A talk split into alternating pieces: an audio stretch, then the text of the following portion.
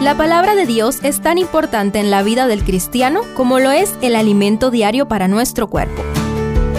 Estudia con nosotros el capítulo del día en Reavivados por su palabra.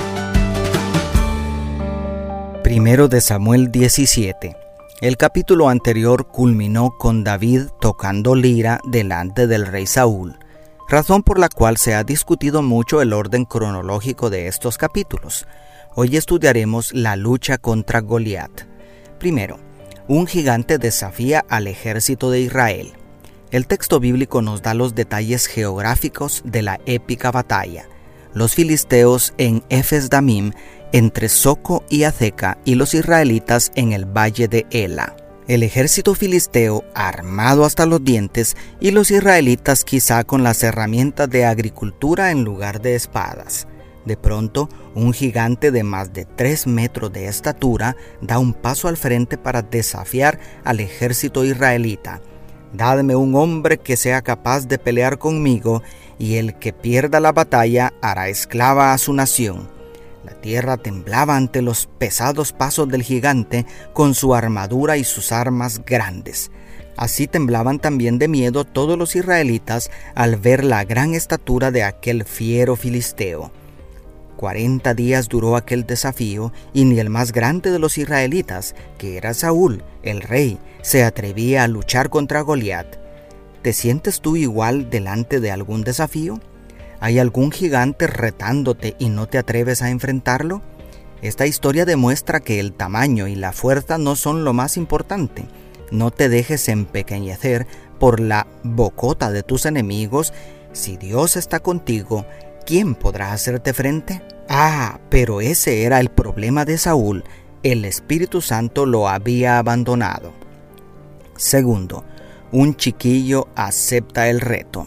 Ahora imagina al pequeño David, un adolescente para entonces, llevando panes y quesos para sus hermanos que prestaban servicio militar y también para los jefes superiores. Entrega la comida enviada por su padre al encargado cuando escucha al gigante filisteo pronunciar palabras ofensivas contra Israel, contra su rey, contra su Dios. Mientras todos corren a esconderse del temible Goliat, David no mira las cosas igual. Aquel niño era uno de esos locos que no se ajustan al sistema. El tamaño del enemigo no fue considerado importante. Lo que más estremeció su corazón fueron las ofensas explícitas e implícitas contra su Dios. Era intolerable para David que un incircunciso se atreviera a burlarse de Jehová de los ejércitos. No fue capaz de quedarse de brazos cruzados. A pesar de la amarga reprimenda de sus hermanos, fue a parar delante del rey Saúl, quien cobardemente no había dado la cara, siendo el más grandote de Israel.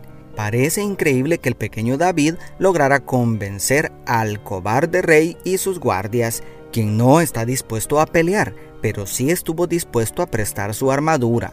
Pero David no podía ni andar con ella, así que se dispone a ir a la pelea con el callado y la onda de pastor.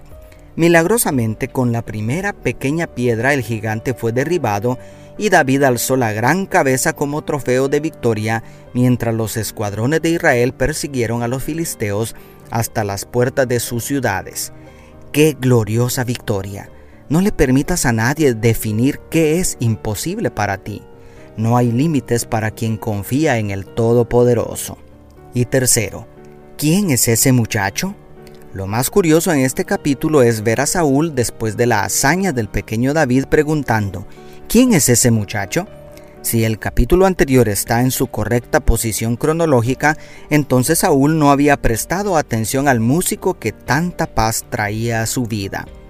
Si como dicen algunos eruditos, las escenas de David como músico en el palacio están dislocadas en el marco temporal, fue después de la victoria contra Goliat que David ejecutó la música en el palacio.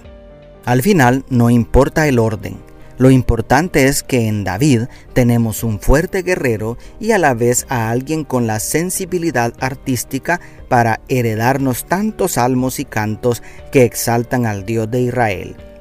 ¿Qué más sorpresas nos traerá la historia de aquel jovencito? ¿Te gustaría escribir tu propia historia como la de él? Dios te bendiga tu pastor y amigo Selvin Sosa.